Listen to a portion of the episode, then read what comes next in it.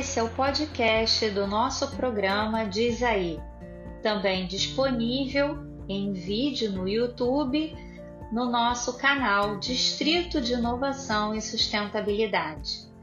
Eu sou Flávia Bendelar, founder do DIS, e vou conduzir um papo descontraído, mas cheio de conteúdo, com diversos nomes reconhecidos e bastante atuantes no mercado de inovação. Não perca nossos episódios, acompanhe nossas redes sociais. Temos sempre uma conversa que vai agregar valor ao seu negócio e à sua especialização de mercado. Nosso objetivo com esse programa é a gente realmente criar uma aproximação de temas que possam motivar o ecossistema a fazer negócios com as empresas e os investidores. Então, trazer aqui para debate não só é, perspectivas e tendências de mercado, mas também oportunidades que sejam factíveis de negócios. Bom, e para começar, a gente não poderia escolher uma pessoa melhor do que o professor Ricardo Iog, que é meu parceiro, amigo, que começou o projeto do DIS comigo, que é o idealizador junto comigo do projeto do DIS e que estava ali desde o início, 2017, quando a gente começou o projeto em Petrópolis, é, desenhando todo o trabalho comigo. Então, eu queria dar as boas-vindas ao Ricardo Iog, meu amigo, dizendo que é um grande prazer ter você aqui com a gente hoje, inaugurando o nosso programa. Eu acho que não poderia ser ninguém melhor que você, que sabe toda a nossa história, acompanhou com a gente, está aí junto com a gente até hoje como conselheiro, e que pode também dar uma visão para quem está nos assistindo, né?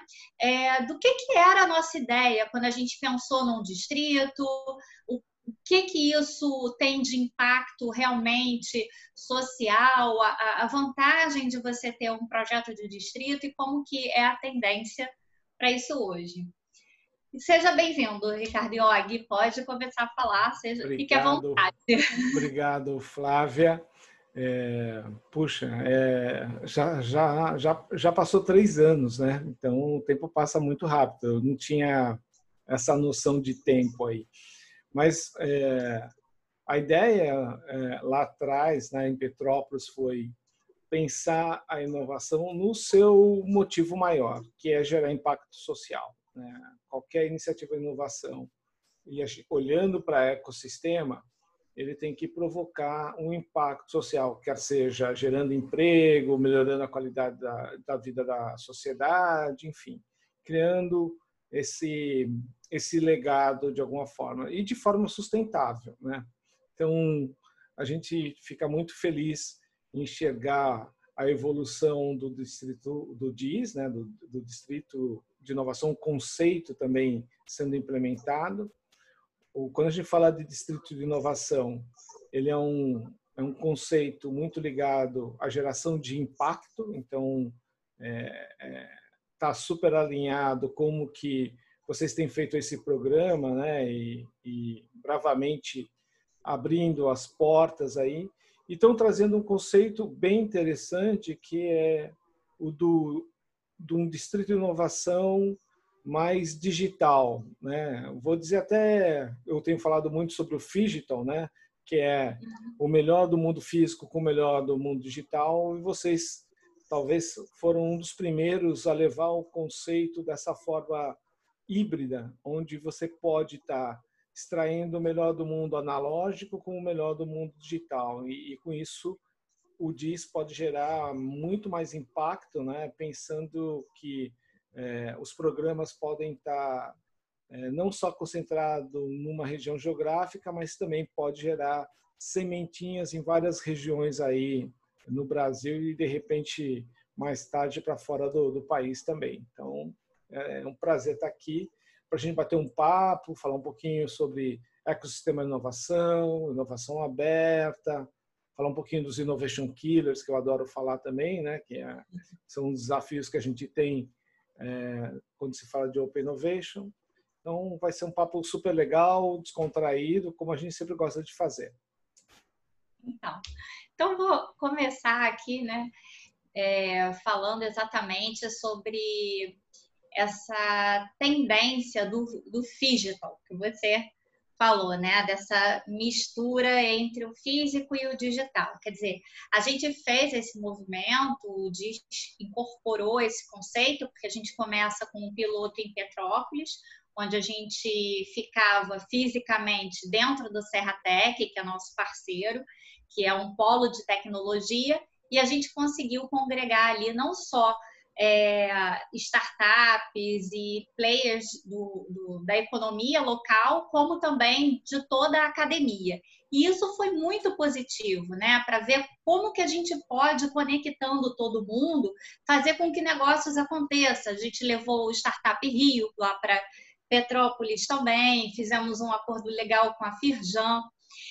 E essa experiência, a gente trazendo para digitalização, né? A gente gosta de dizer que o, DIS é um hub virtual, mas é, assim, de fato, o nosso objetivo é ser além de um hub virtual, né? A gente quer não só ser uma plataforma onde as pessoas possam se cadastrar e tenha conteúdo e possam se conectar, mas a gente quer realmente orientar e ajudar empresas e empreendedores a fazerem negócios em todo o Brasil, inclusive internacionalmente também.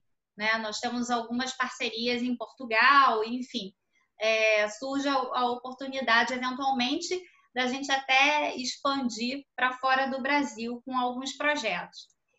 E dentro dessa linha, Yogi, é, a gente estava falando um pouco sobre essa questão da descentralização, né? De você ter uma dinâmica onde a, a, a, tomada de decisão seja mais descentralizada, onde as operações sejam mais descentralizadas, quer dizer, é, dentro do mercado, no aspecto de tendências e principalmente quando a gente fala de fintech, a gente tem uma realidade que é a desintermediação de negócios, né? Então, assim, como é que você vê essa tendência de mercado hoje?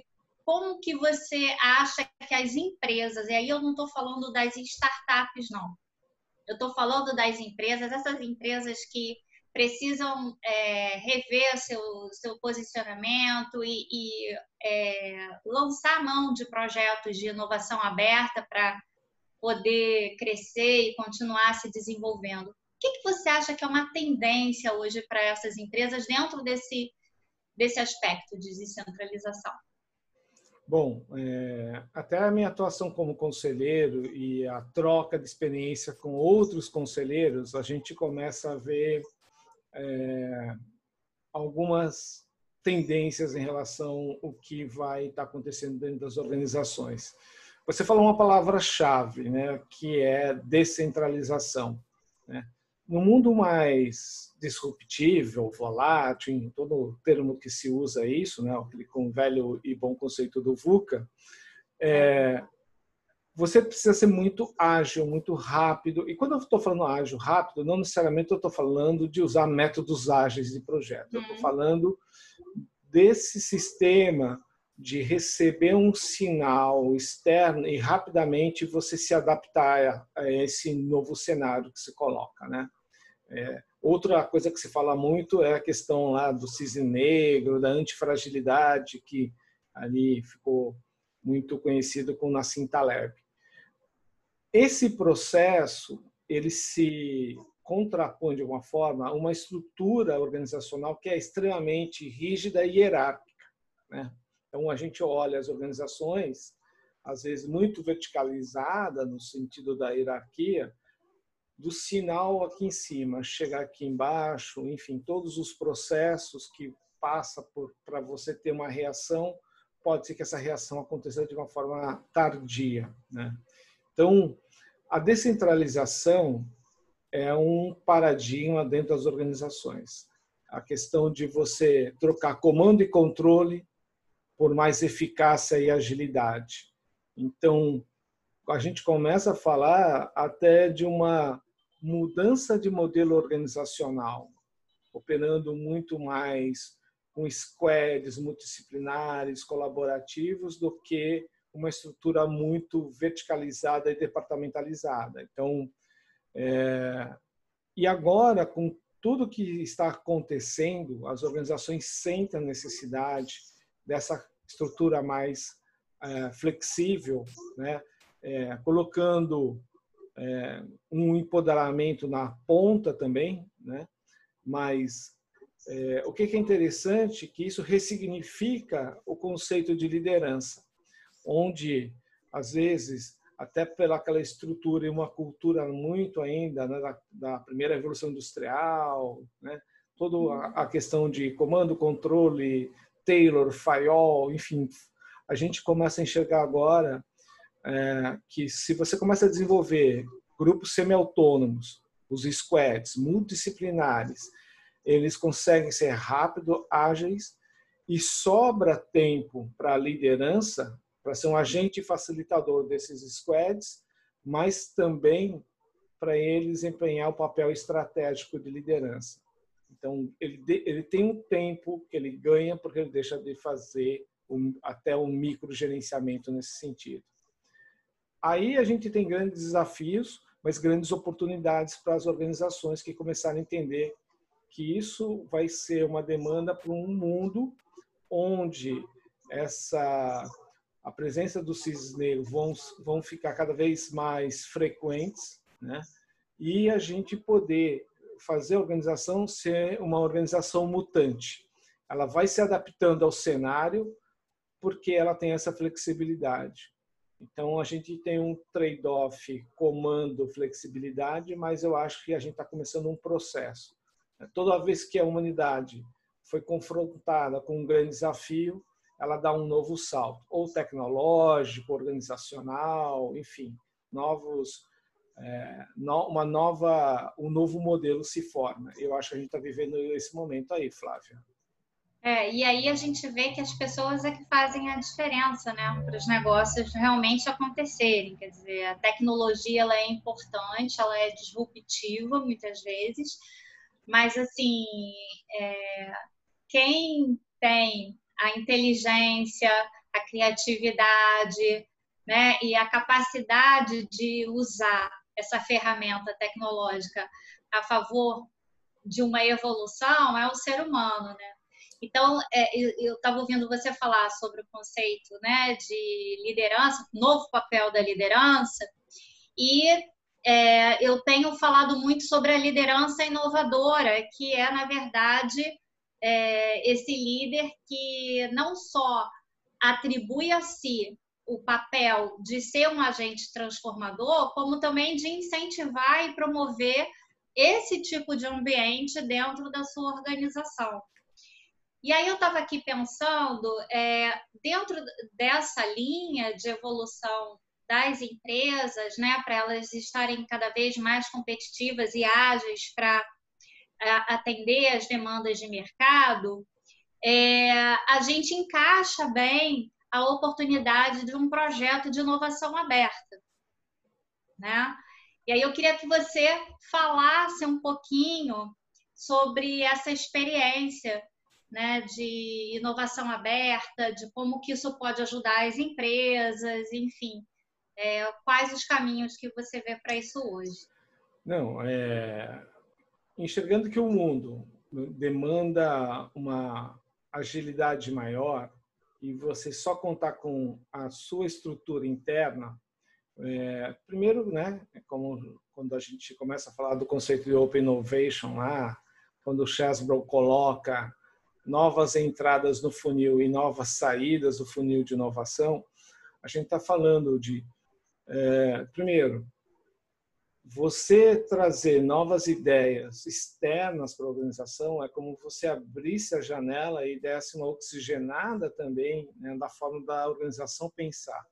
É, por conta da cultura organizacional, as pessoas dentro de uma organização pensam mais ou menos de forma similar ao momento que você abre a possibilidade de ter Open Innovation, de inovação aberta, você está trazendo ideias, sugestões, recomendações de é, atores do ecossistema que estão, não estão dentro da organização. E isso abre um leque de possibilidades. Então, você amplia o seu radar em termos de possibilidades que você pode estar fazendo.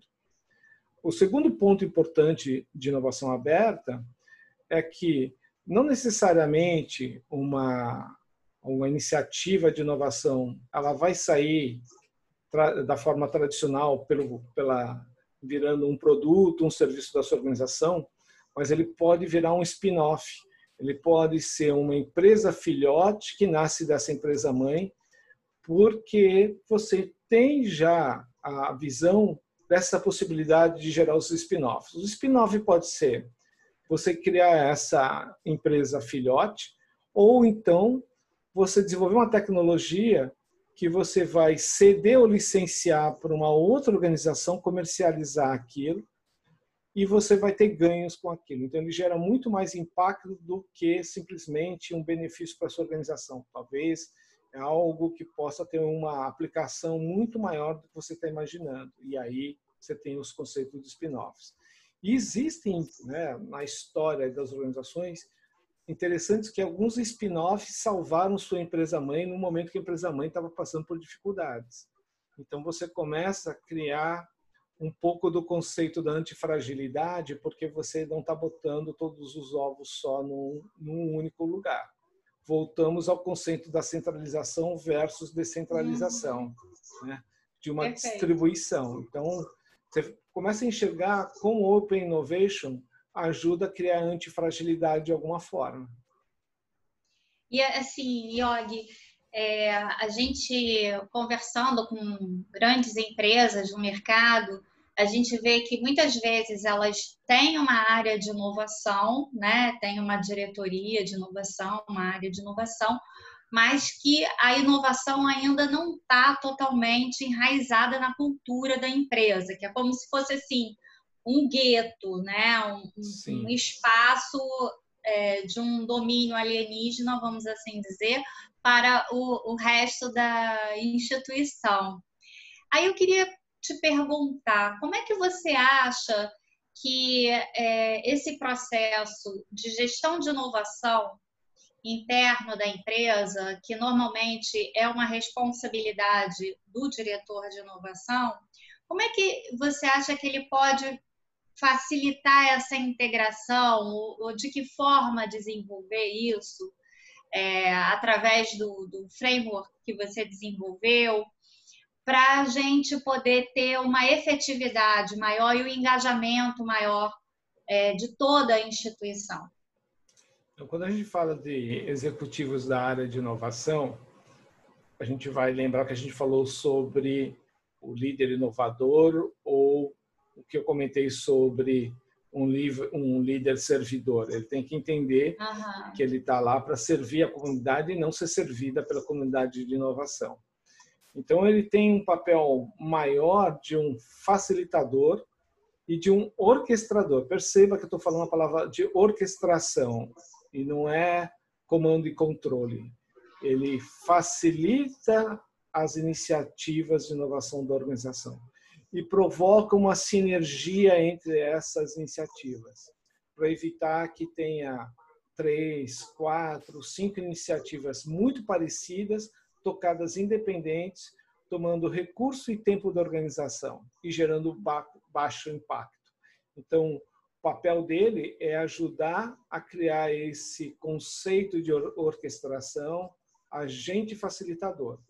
É, e às vezes a gente vai ter que trabalhar numa questão da cultura que vem até antes é, da questão da área de inovação.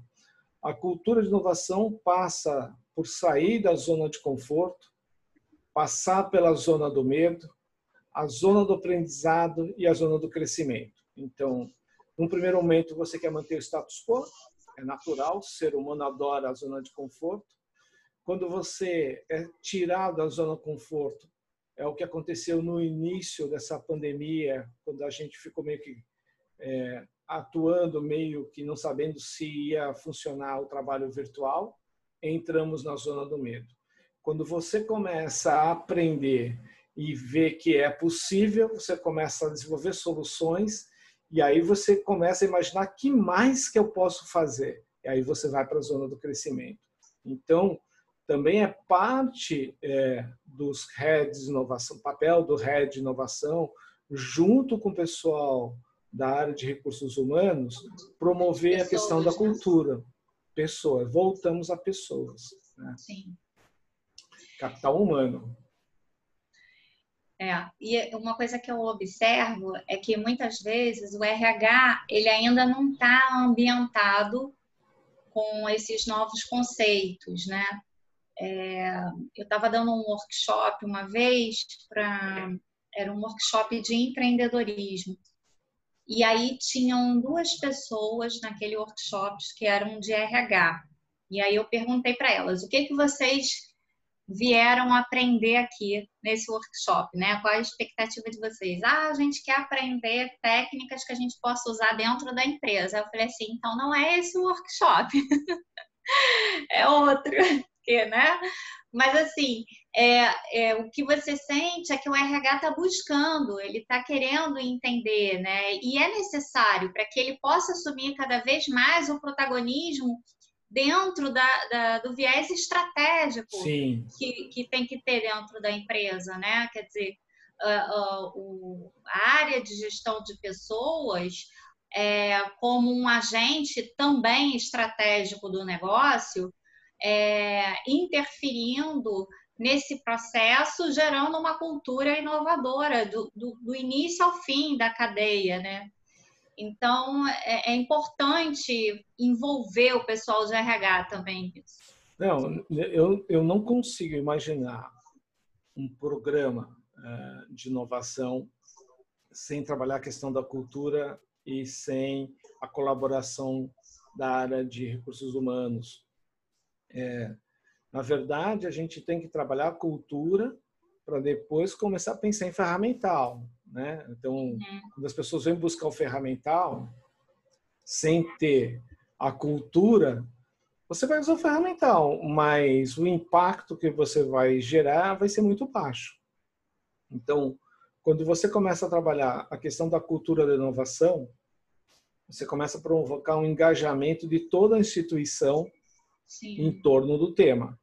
Se você vai fazer assim, ah, né, típico, vamos fazer um canvas, aí todo mundo vai lá, põe post-it, é lindo, maravilhoso, todo mundo tira fotinho, né? Vai para a intranet. Mas, de fato, assim, qual que é o impacto daquela iniciativa se você não abrir os horizontes, as perspectivas, né? Você vai fazer mais do mesmo.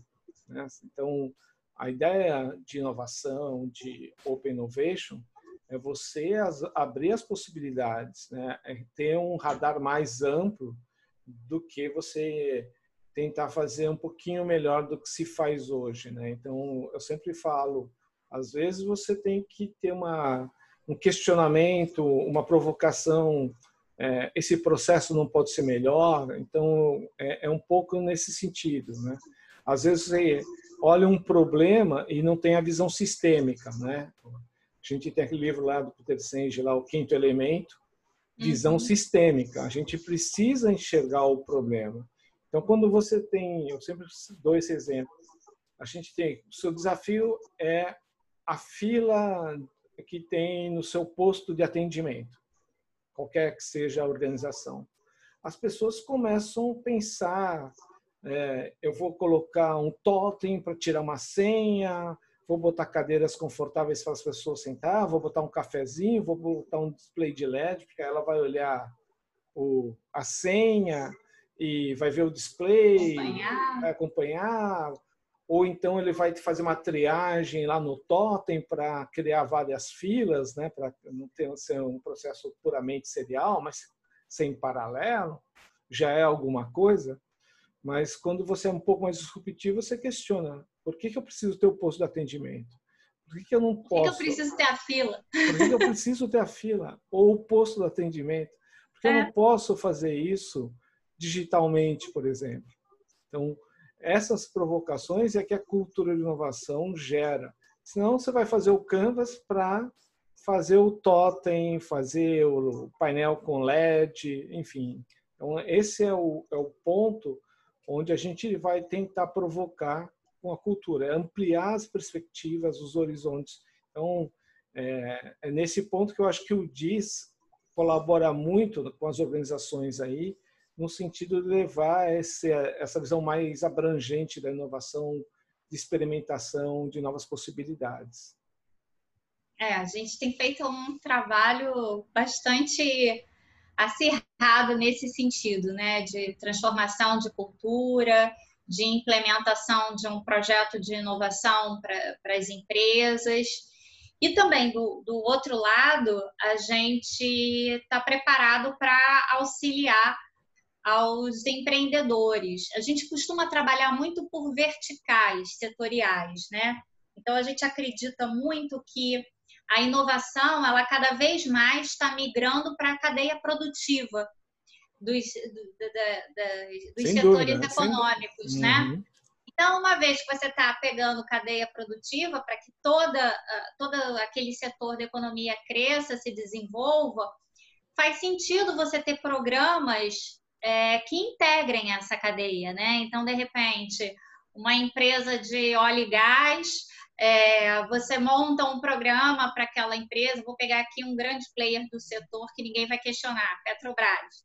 Então, você monta um projeto é, para essa empresa onde você possa é, trabalhar com inovação dentro da cadeia produtiva Sim. de toda essa empresa, né? E possa fazer com que é, é aquele fornecedor que é menor, que tem dificuldades, é, consiga modificar a sua linha de produto ou serviço para atender melhor, com inovação, a, aquela empresa. Então, a gente está começando a buscar bastante é, setores é, em que a gente possa desenvolver um trabalho mais detalhado, mais cuidadoso nesse sentido. Super legal o que você está falando, Flávia, porque o que a gente e a gente ouviu muito esse termo, né? Uma ilha de excelência, né? Então, às vezes, o grande protagonista de uma cadeia de valor, ele é uma ilha de excelência. Mas o interessante é se pudesse ser um arquipélago, uhum. onde ela é a ilha maior, mas todas estão ali conectadas e indo no mesmo compasso. Senão você começa a criar um grande descompasso com os seus fornecedores parceiros e aí, enfim, você começa a criar os próprios gargalos. Você começa a ser uma organização super eficiente ou até mais eficaz, mas quando você vai se conectar à cadeia, a cadeia não acompanha. Então, a ilha precisa pensar muito mais num, num ecossistema de arquipélago, onde ela também colabora para o desenvolvimento desses parceiros. E aí a volta para a visão sistêmica que a gente está falando. Né? Não adianta você olhar para dentro, você tem que olhar nesse conceito. E aí você vira um agente de open olhar, innovation. Olhar para os lados, literalmente. Lados.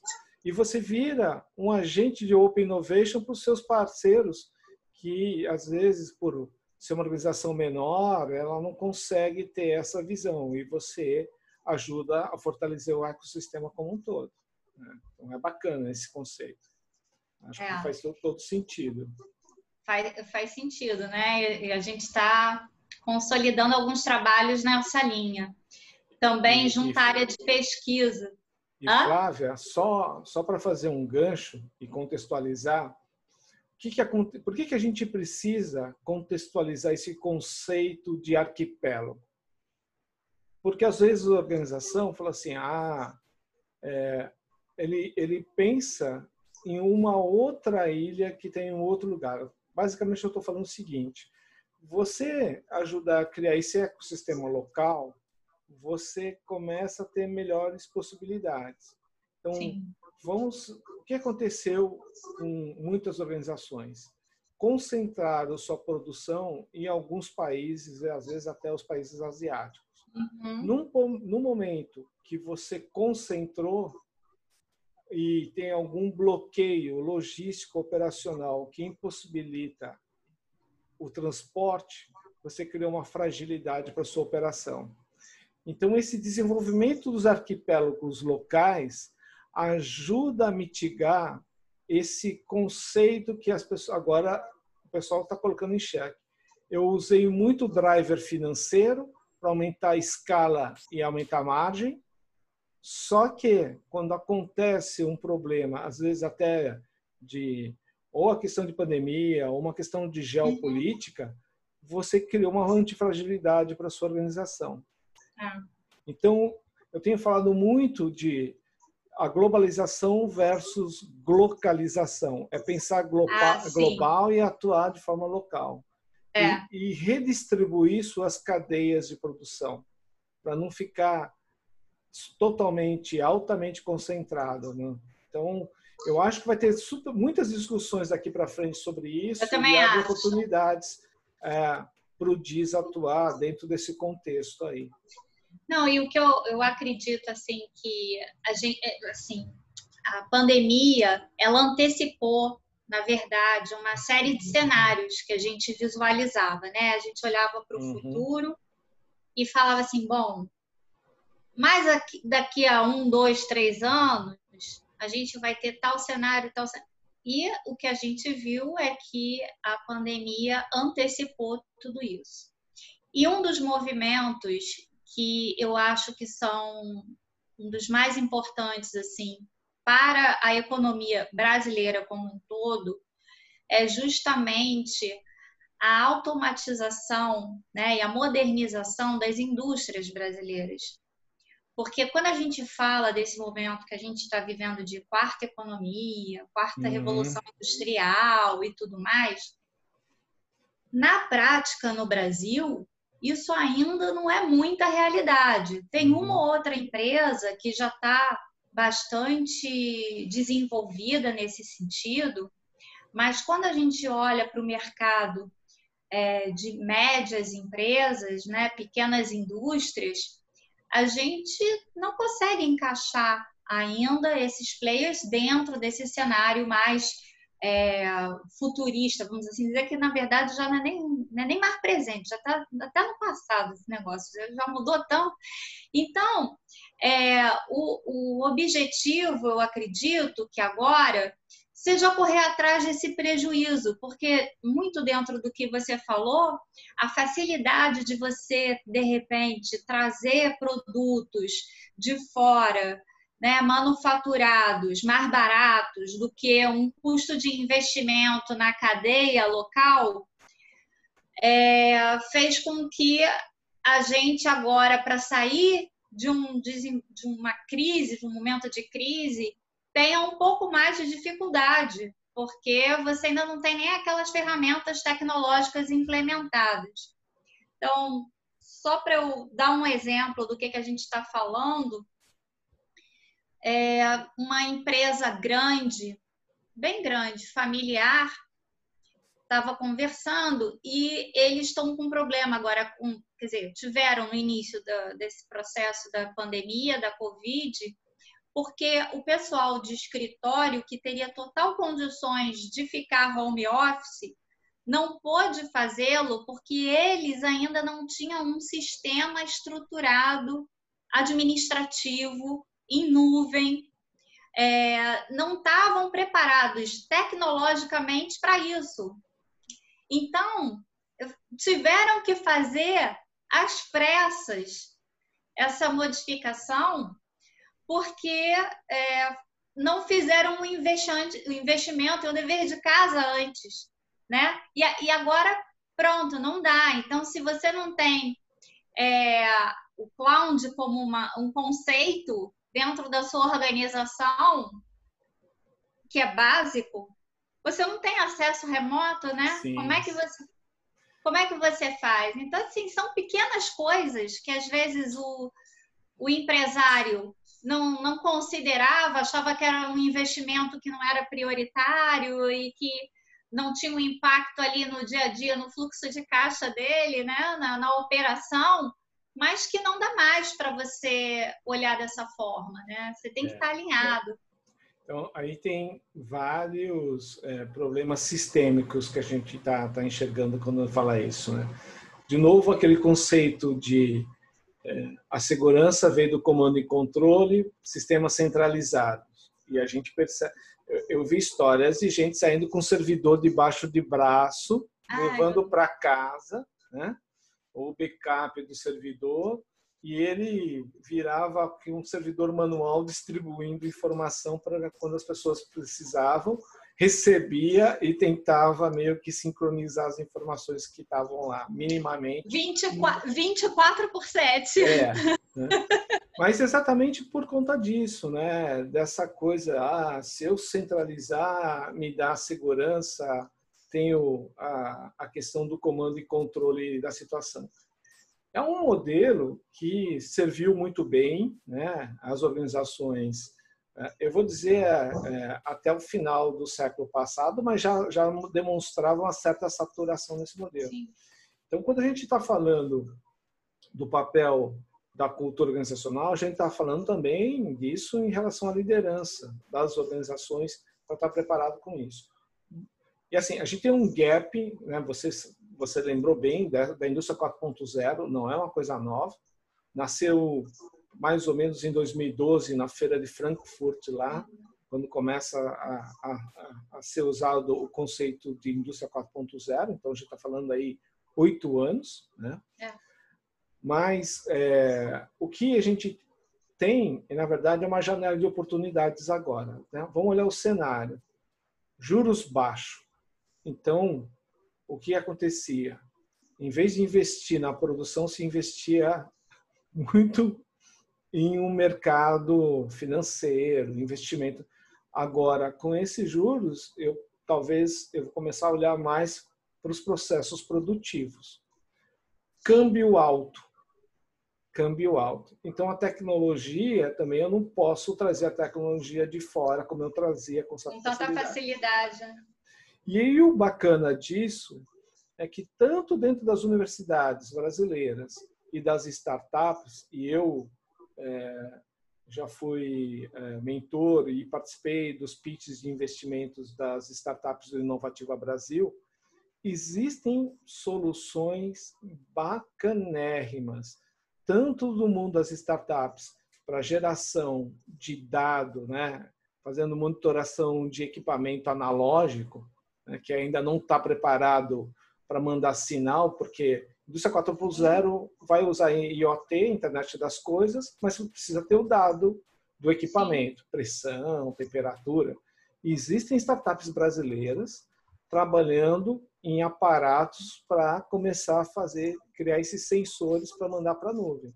Como existem tecnologia dentro das universidades brasileiras dos núcleos de inovação tecnológica, dos ICTs. Olha que bacana. É, só que, como era muito barato importar tecnologia, às vezes as organizações e também não olhava a questão de investir na produção. Agora você tem um cenário que, assim, eu estou tentando enxergar um cenário otimista, uma janela Positivo, de né? oportunidade, positivo para que a gente possa usar esse momento a favor e tirar esse gap da indústria 4.0 do Brasil. Né? Então, é, é, eu, se a gente enxergar esse cenário, eu, eu, eu sempre falo o seguinte: o Brasil não vai ser uma super referência de indústria 4.0 no nível que são os países, tipo a Alemanha, que estão já oito anos ali, né? E além disso, né? Antes disso também investindo. Mas o Brasil pode ser referência de indústria 4.0 para países emergentes que estão na mesma situação que nós estamos, né? E aí a gente tem um parque tecnológico, o ecossistema de inovação, startups, um ecossistema aqui muito robusto. Eu acho que aí, se a gente explorar isso, a gente ajuda o país, ajuda as organizações e ajuda numa retomada da economia. Então, é, é, essa é minha visão sistêmica, é, tentando enxergar uma janela de oportunidade desse momento que a gente está vivendo. Não sei se eu sou otimista demais, mas eu prefiro pensar nisso do que a gente começar a pensar né, em ah, que, que tem um, tem um caminho, tem uma luz aí nesse cenário, considerando aspecto uh, da desvalorização do real, é, dos juros baixos, do ecossistema que nós temos trabalhado aí há muito tempo, né? Então, eu tenho feito é, uma interação muito forte com o Ministério da Economia, Ministério de Ciência e Tecnologia. Tem iniciativas legais. Aí a gente talvez por conta de nunca ter parado para explorar isso, a gente não enxerga essas possibilidades. E aí eu acho que agora é dar luz a esses movimentos do ecossistema como um todo e a cadeia produtiva, né, voltando para os arquipélagos, a gente abraçar isso para a gente não só salvar né, a economia, a indústria, mas que a gente possa ser protagonismo, é, ter um protagonismo indústria 4.0 para países irmãos numa situação parecida com a gente. Não, e, e, tem bastante coisa sendo desenvolvida na academia, como você falou, né, em pesquisa.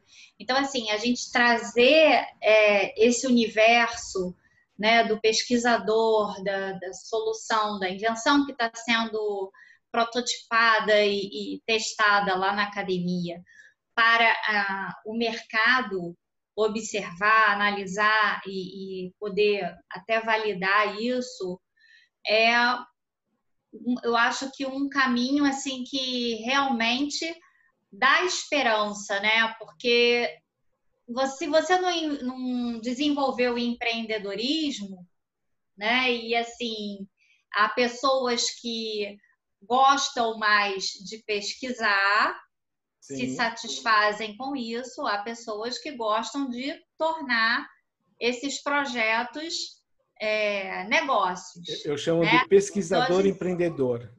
É, exatamente. Então, assim, a gente tem que saber separar, porque eu acho que também a gente não deve se agredir, né? A natureza nunca deve ser agredida. Sim.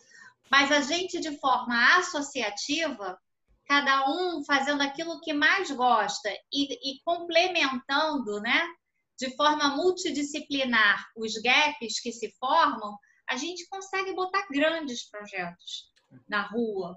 E, e assim, nesse, rapidamente. Sim, Flávia. E, e, e, nesses processos de interação, principalmente academia e indústria, pode-se gerar novas patentes para esse é, é IoT, indústria 4.0 de países emergentes.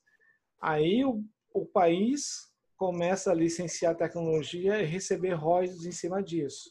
Então, eu acho que a gente tem é, possibilidades daqui para frente que a gente deve explorar. Né? Eu acho que, pelo menos, tentar, pelo menos começar a enxergar o que é de fato o ecossistema, né? Não, e eu acho assim, nós temos alguns instrumentos positivos para isso também, né? Que, por exemplo, a, a lei é, de incentivo do PDI, né? É, a lei do bem, a lei de inovação, são instrumentos que podem ajudar e facilitar nesse momento a fazer um investimento né? na, na, ponta lá da, da investigação, né? da pesquisa. Sim tem tudo é, a lei da inovação, a lei do bem. A gente também tem, você falou do mercado de petróleo, né? Mas a área de energia e telecom são os fundos setoriais, né? Para recursos uhum. de P&D.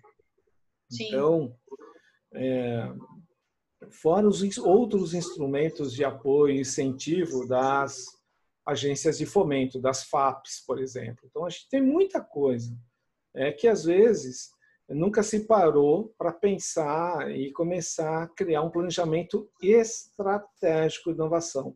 As ações eram táticas.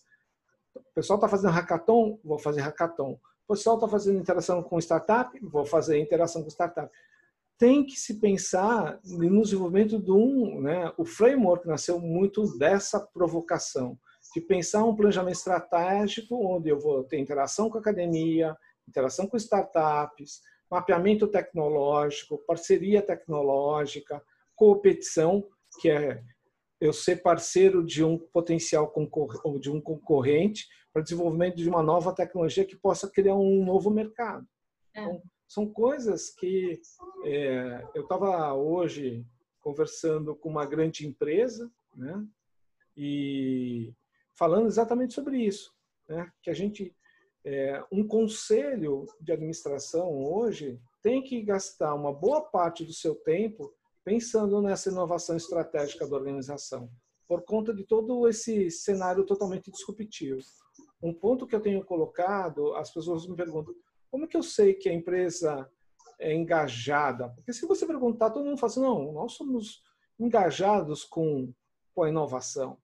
Para mim, engajamento tem uma forma de você mostrar muito simples. Coloca o orçamento de inovação. Você ter um dinheiro carimbado para as iniciativas de inovação. Se você é uma empresa pequena, tudo bem, coloca o que você pode, mas tem que ter. Eu costumo dizer que até o pipoqueiro, na frente do cinema, ele tem que ter um dinheirinho reservado para ele pensar na inovação. Para a curva de aprendizado, para usar o WhatsApp, marketing digital. Esse, para ele, é o PID dele. Mas ele tem que ter o dinheiro. Então, para mim, qualquer organização que vai falar que vai ser sério com, com a questão de inovação estratégica, ele vai carimbar o dinheiro. Fala assim, ó, tá aqui o orçamento anual que eu vou investir nas iniciativas de inovação. E, e assim, tirando aquelas empresas que investem em P&D, é, e eu vou botar o I ali no final, de inovação, não é só pesquisa e desenvolvimento, eu estou falando qualquer iniciativa como um todo. E aí ele tem um orçamento. Em cima disso, ele começa a cascatear as iniciativas, enfim, com academia, com startup, né? E gerando muito é, resultados esperados dentro dessas. É um portfólio de investimento, né, Flávio? Nem preciso Sim. falar para você como faz é, sentido pensar, é, enxergar Sim. isso como um portfólio de investimento. Eu, eu achei legal você falar, né, sobre esse tema abordando essa expressão é, de inovação estratégica, que é um termo que eu uso muito, e que as pessoas ficam assim às vezes, né, um pouco sei lá, perdidas ou descrentes uhum. com relação a isso, porque ainda é muito associado a, questão da inovação, ela ainda é muito associada à tecnologia, né? E as empresas ainda não conseguiram enxergar que a inovação ela tem que estar na, no, no, planejamento estratégico, né? Ela tem que fazer parte é, de todo o conceito de desenho da organização para que você possa ter inovação acontecendo o tempo, o tempo todo em todos os meandros da organização, porque é só assim que você vai ter é, um, uma capacidade de vencer o mercado, né? A concorrência que está aí o tempo todo surgindo. É, porque você hoje é dono de um, sei lá, uma tecnologia ímpar. Amanhã surge uma startup, faz uma outra coisa que tem um resultado parecido, bem mais barato e ganha seu mercado. Então você tem que estar o tempo todo preparado para isso, para esse movimento e olhando estrategicamente inovação, né? Assim, eu gosto muito dessa expressão de inovação estratégica. Não, eu, e, eu é compactuo, muito... compactuo com você sobre isso, porque o que a gente enxerga muito é a ação tática de inovação. É. Muita empresa fazendo hackathon, muita empresa fazendo interação com startup, mas assim, falta o pano de fundo, falta a orquestração que a gente está falando aqui, falta o big picture. E, e, e, isso faz toda a diferença. Né? Eu costumo dizer assim, o, as interações táticas, você vai dar voo de galinha, né? você vai fazer um voo pequeno. Você tendo essa orquestração, você tem uma sinergia das iniciativas, complementaridade, um ambiente mais colaborativo. Tem empresas que têm hackathon de cada área, aí você começa a não fazer sim muito sentido, né? E num momento que tempo, recurso é precioso e escasso, você precisa otimizar uh, os recursos que você tem. Então, é, eu, eu já que... até participei, desculpa te cortar. Não, imagina. Né? Aqui... aqui só para dar. É dar exemplo ao que você falou. Eu já participei de processos não de hackathon especificamente, mas de workshops de ideação para organizações, que no final das contas eles nem sabiam o que iam fazer com aquilo. Então, assim, já perdeu o sentido na largada. É. Porque depois, o que, que você vai fazer com essas ideias? Eles não tinham um planejamento, porque eles queriam dizer que eles estavam fazendo um movimento né, junto à academia, estudantes. A... É, essa é a provocação que nós temos feito muito, né? Assim, é, é para colocar na intranet, é para botar na rede social, ou você está realmente comprometido e, e, e, fazer algo que é, tem uma visão mais sistêmica de inovação. É, e eu acho que a gente tem um desafio, né? Sempre lembrando, né? Brasil está entre as 10 maiores economias do mundo, a posição 66 no ranking de inovação e 81 em competitividade. Ou seja, é, as pessoas assim, você não fica frustrado um pouco com esses números? Eu fico, mas eu vejo oportunidades. Sim. Eu acho que tem muita oportunidade para as organizações se ela entender o que de fato é inovação, é, dominar as tecnologias. Você falou uma coisa interessante, né? É, tecnologia, usar tecnologia não necessariamente é ser inovador. Ser tecnológico não necessariamente é ser inovador. O exemplo que eu gosto de dar sempre é do Google Glass. Altamente tecnológico. Tem muita gente usando no mercado? Ninguém. Eles descontinuaram. Então não foi inovador porque não chegou no mercado. Então, a gente tem que entender que tecnologia sempre vai ser meio para a gente fazer inovação. Ele não é objeto fim. Então, cuidado quando você fala que você é inovador porque usa tecnologia. Então, você pode ser tecnológico e não ser inovador. Mais uma provocação. e, você, e você pode fazer essa provocação, porque você vem da área de tecnologia. Pois é. Ah, dá para perceber um lado nerd aqui, né? É. é. Mas mesmo assim, você não pode cair nesta armadilha. É, é, a, tecnologia é muito sedutora. Né? mas você tem que enxergar que ela é um meio. O propósito é o impacto para o seu cliente, para a sua sociedade, né, para os stakeholders. Se você enxergar isso, ok. Agora, quando você vai a tecnologia por tecnologia, aí você está indo para o lado sombrio da força, está indo para o dark side. Né? É, eu, eu costumo dizer uma frase que o povo às vezes olha assim de meio cara feia para mim, né? Principalmente povo de tecnologia. Mas eu realmente acredito nisso que eu vou dizer. Eu acho que tecnologia commodity e inovação é premissa. Eu acho que se, se você não tiver essas duas ferramentas na sua mão, no seu dia a dia, para construir o seu negócio e crescer o seu negócio, você não tem nem como descer para o play, sabe? Então, é, é, é, muito importante essa conscientização, porque às vezes a gente vê ainda muita empresa fazendo gestão em cima de. Eu vou usar a planilha Excel, mas provavelmente a maioria hoje já tem sistemas financeiros mais sofisticados, mas eu sou da época uhum. do planilha Excel.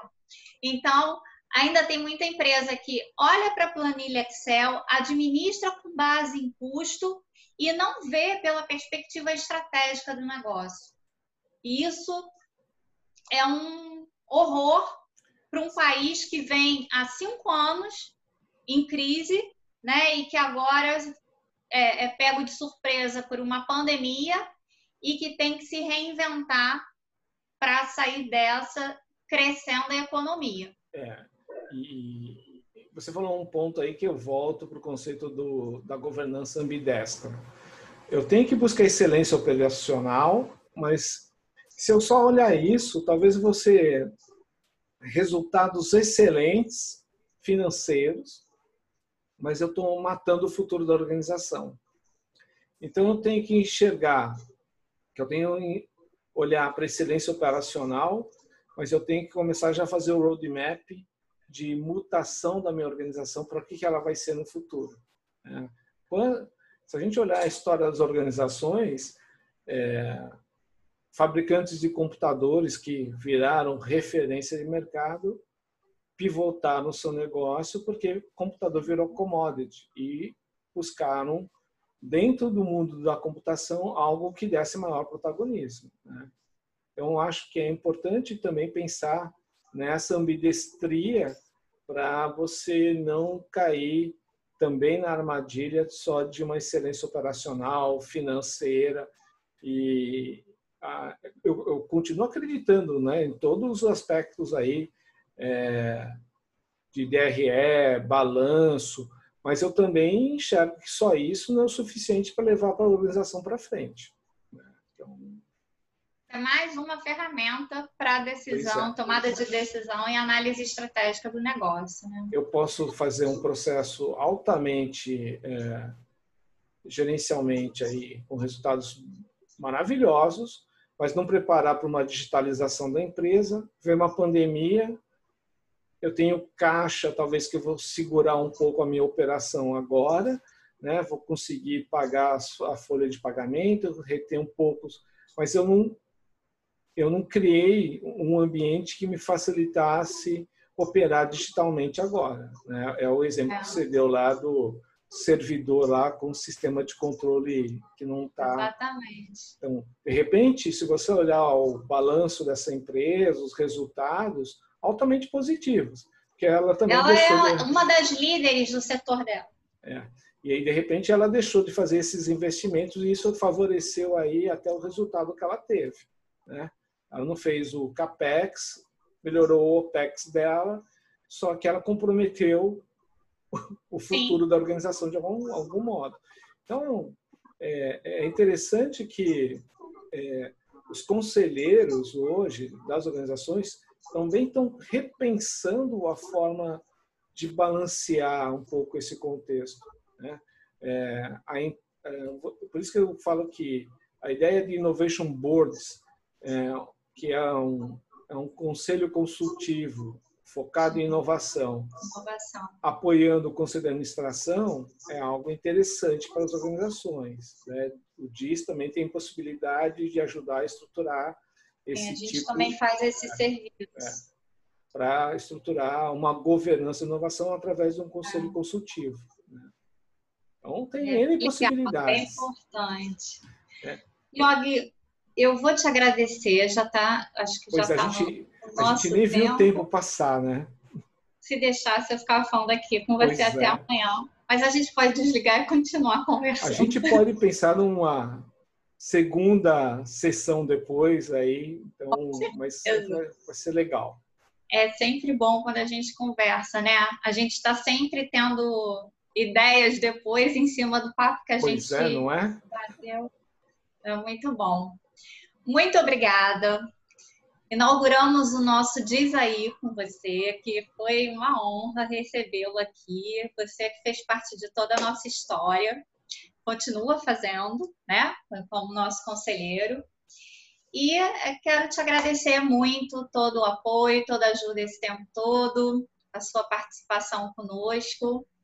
E vamos junto. Não, muito bom. Eu, eu fico muito feliz né, de ver como o DIS é, evoluiu ao longo desses três anos, como vocês é, virtualizaram, né, que eu acho que esse foi um movimento muito certo que vocês fizeram. É, também trouxeram novos colaboradores aí, né, que a gente sabe que tem, estão apoiando, estão ajudando na iniciativa. E à disposição, a gente marca um outro diz aí com o Yogi é, brevemente aí. Ok, querido, muito obrigada. Tchau, gente. Beijo, Obrigado. Valeu. Tchau. Tchau.